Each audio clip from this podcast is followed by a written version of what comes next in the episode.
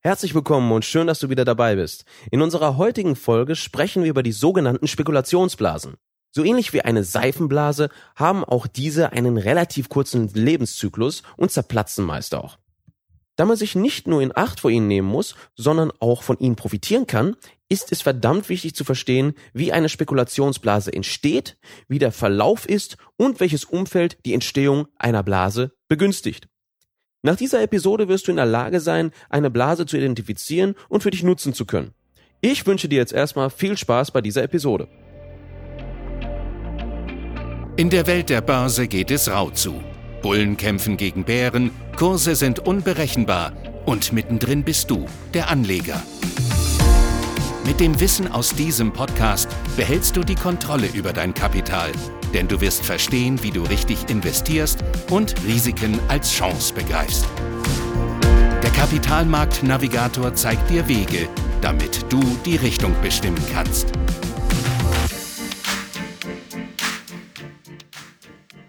Bevor wir uns in das Thema hineinstürzen, sollten wir erst einmal klären, was genau eine Spekulationsblase ist.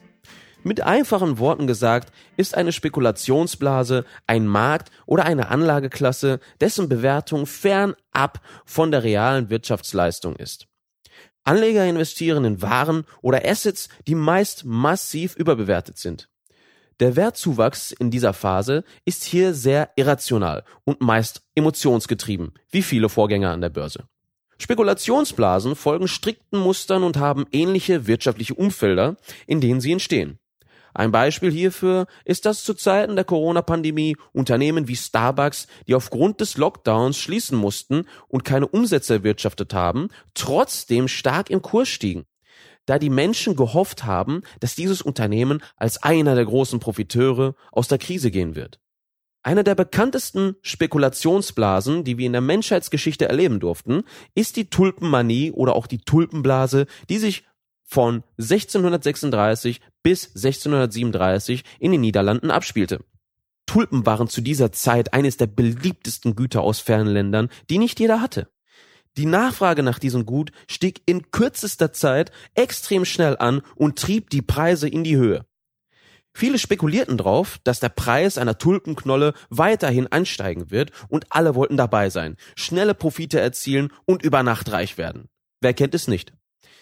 Es ging sogar so weit, dass einige Händler keine Tulpen mehr verkauft haben, sondern lediglich Optionen auf diese, die einem ermöglicht haben, auf die zukünftigen Preisentwicklungen der Tulpenknollen zu setzen. Zu Hochzeiten der Tulpenmanie konnte man für drei Knollen ein ganzes Haus kaufen. Das muss man sich mal vorstellen.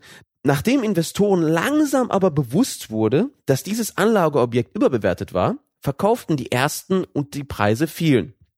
Der Angebotsüberhang vergrößerte sich im Laufe und Panik brach aus. Die Tulpe verlor innerhalb kürzester Zeit 95 Prozent ihres Wertes und viele saßen dann auf wertlosen Knollen rum. Der Ablauf einer Spekulationsblase folgt seit Jahrhunderten demselben Muster und ist wie der Konjunkturzyklus, den wir in der vorherigen Folge kennengelernt haben, allgegenwärtig. Solange es Menschen mit Emotionen an den Börsen gibt, werden wir immer, und ich betone immer, wieder sehen, wie Spekulationsblasen wachsen und platzen. Für die Entstehung einer Blase ist ein gewisses Umfeld sehr förderlich. Dabei zählen Faktoren aus der Wirtschaft und Psychologie. Zu den wirtschaftlichen Einflussfaktoren beispielsweise zählt eine expansive Geldpolitik. Niedrige Zinsen fördern auch Spekulationsblasen, da hier die Kreditaufnahme attraktiver gestaltet ist und die Investitionsbereitschaft steigt. Spekulationsblasen lassen sich in der Regel in Boomphasen eines Konjunkturzykluses finden. Zu den psychologischen Einflussfaktoren zählen folgende. Beispielsweise Medien sorgen für erhöhte Kauflaune bei den Anlegern. Träume und Stories werden verkauft. Das nächste Ding. Seid dabei, sonst verpasst ihr die Chance des Jahrhunderts. Wer es nicht schon mal gehört? FOMO. Fear of Missing Out. Die Angst davor haben, etwas zu verpassen. Leute, ich kann es nicht oft genug betonen, Ihr verpasst nichts. Auf euch, auf euch warten immer interessante Möglichkeiten am Kapitalmarkt. Die Angst vor Inflation und die Flucht in andere Assets außer Cash sind ebenfalls Faktoren, die die Blasenentwicklung begünstigen. Was sind die Folgen solcher Spekulationsblasen? Nun, die können sehr weitreichend sein. Beispielsweise Finanzkrisen oder auch Weltwirtschaftskrisen wie in der großen Depression 1929. Zahlungsunfähigkeiten und hohe Arbeitslosigkeiten sind auch an der Tagesordnung bei Spekulationsblasen. Nach Platzen einer Spekulationsblase kommt man auch meist aus dem Boom in die Rezession rein. Was natürlich auch heutzutage extrem riskant für die globalen Märkte ist, ist die hohe Vernetzung, was aus einer lokalen Krise schnell eine internationale machen kann. Dementsprechend sollte man Spekulationsblasen ernst nehmen und auch vernünftig damit arbeiten. Was können wir in Zukunft erwarten? Nun, Spekulationsblasen sind normale Ereignisse in unserer Wirtschaft, die wir alle fünf bis zehn Jahre sehen. Seitens der Politik wird es immer wieder Regulationen geben, die die Effekte einer Blase abmildern, jedoch komplett verhindern kann man sie nie. Das sind die wichtigsten Erkenntnisse aus dieser Folge. Spekulationsblasen sind emotionsgetriebene Phänomene, die uns seit Jahrhunderten begleiten. Sie treten alle fünf bis zehn Jahre auf und ein gewisses wirtschaftliches Umfeld, wie beispielsweise niedrige Zinsen, fördern die Entstehung dieser. So, jetzt kann dich nichts mehr überraschen und du weißt, wann es sinnvoll ist zu investieren.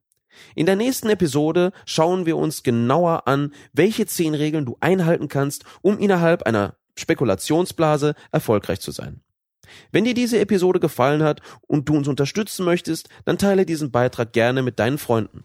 Bis dann, euer Dries.